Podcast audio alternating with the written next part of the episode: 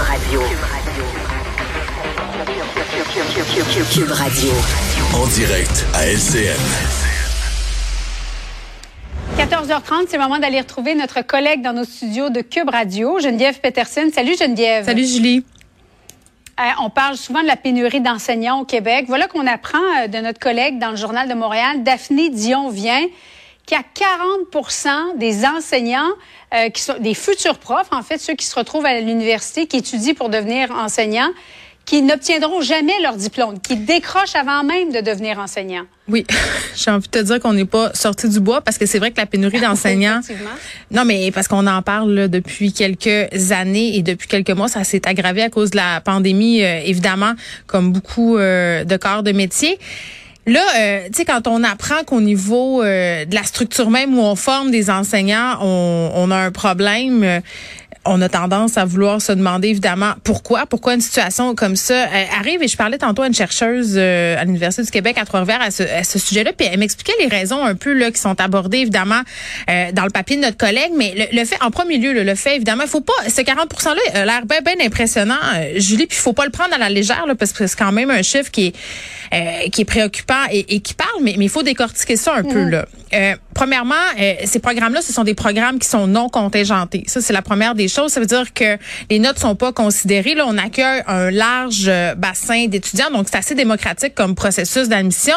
Donc c'est évident là euh, qu'après quelques mois, il y a des étudiants, des étudiantes qui se disent pour plein de raisons là, ben je vais aller voir ailleurs, je vais faire autre chose. C'est pas pour moi. Ça, c'est la première euh, des affaires. Il y a le fait aussi, puis mm-hmm. ça c'est à ne pas négliger là la, la conciliation travail études. Il y a beaucoup d'étudiants maintenant qui à cause du coût de la vie doivent conjuguer les deux. Puis d'ailleurs, c'est fou là, les chiffres euh, qui nous étaient révélés, là, notamment au niveau de la diplomation dans certaines universités. Normalement c'est quatre ans le bac en enseignement.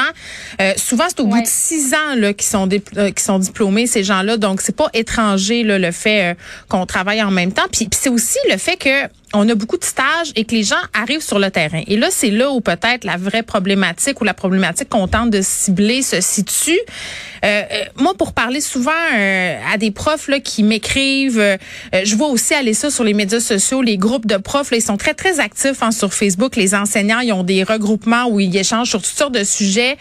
Puis vraiment, ce qui ressort de tout ça, souvent, Julie, c'est que la différence, puis les facultés sont au courant, là, elles travaillent là-dessus, entre ce qui est enseigné à l'école et la réalité du terrain, elle est immense. Ben, voilà.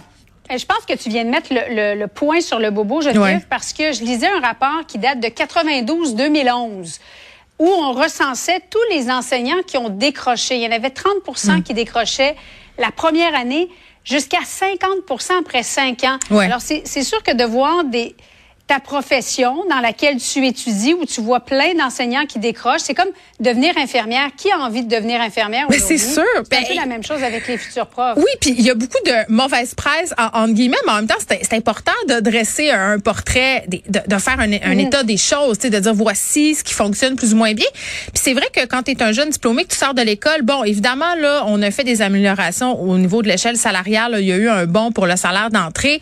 Mais le salaire, comme dans toutes les professions dont tu de parler, là, infirmières, euh, si on parle aussi des préposés aux bénéficiaires, euh, les éducatrices en garderie, qu'est-ce qu'elles nous disent, ces personnels? Elles disent toujours que le salaire, oui, c'est la pointe de l'iceberg, mais il faut, faut aussi s'occuper de, de, la, partie submergée de l'iceberg. le problème, quand même, euh, il est surtout là, là, en dessous de la surface de l'eau.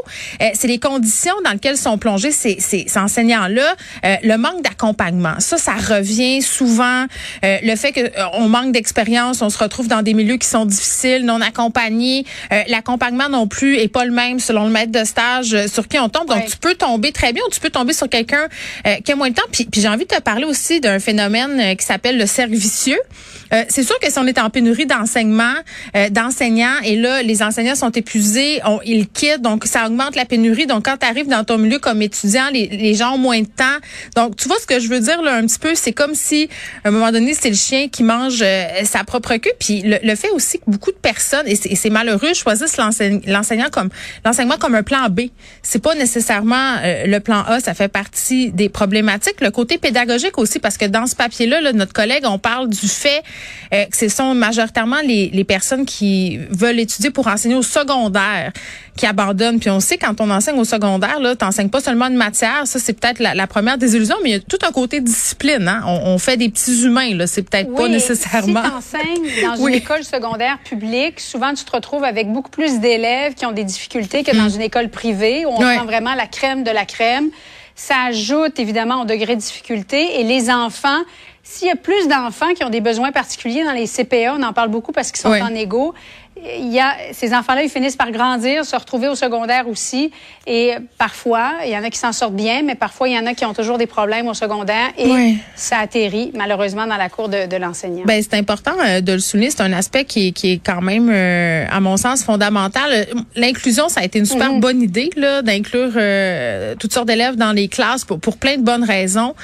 mais mais l'accompagnement doit être là. C'est ça l'affaire, c'est que souvent, on manque de ressources pour les accompagner. Ces élèves-là ont besoin particuliers comme on les appelle, c'est l'enseignant qui se ramasse avec cette charge de travail supplémentaire. Donc, euh, tu sais, tout le monde euh, finalement en fait les frais de ces décisions-là. Puis moi, j'ai bien hâte, Julie, parce qu'il me semble, là, euh, toi, moi, partout dans les médias, dans les dans les différents milieux aussi, là, on, parle de ça, on parle de ces problèmes-là, des enseignants, des infirmières, des, des éducatrices, toutes des métiers de soins. Hein. Tu as remarqué là où on nous a vendu l'idée de la vocation et le message gouvernemental, c'est toujours le même. On nous placarde ce message-là, on le martèle, on le martèle. Il faut redonner ces lettres de noblesse à ces métiers-là. Mais ce sont euh, quelles sont les actions qu'on va mettre de l'avant pour redorer le blason de ces professions-là? Oui, il y a le salaire. Valoriser la profession. Mais j'ai hâte, j'ai hâte de, de, le voir parce que j'ai l'impression mm-hmm. qu'en ce moment, euh, euh, c'est un peu ça que tout le monde en veut faire. Mais mais quels seront les moyens mis de l'avant pour y arriver? Parce qu'on s'en sortira pas là. On a un mini baby boom entre guillemets là. On a des écoles trop petites. On a besoin de plus d'effectifs. Donc il en faudra plus d'infirmières, d'éducatrices, d'enseignants, d'enseignantes. donc voilà, il, il faudra la, la regarder regarder cette partie submergée de l'iceberg. Merci beaucoup, Geneviève. Bon après-midi à toi. Bye bye.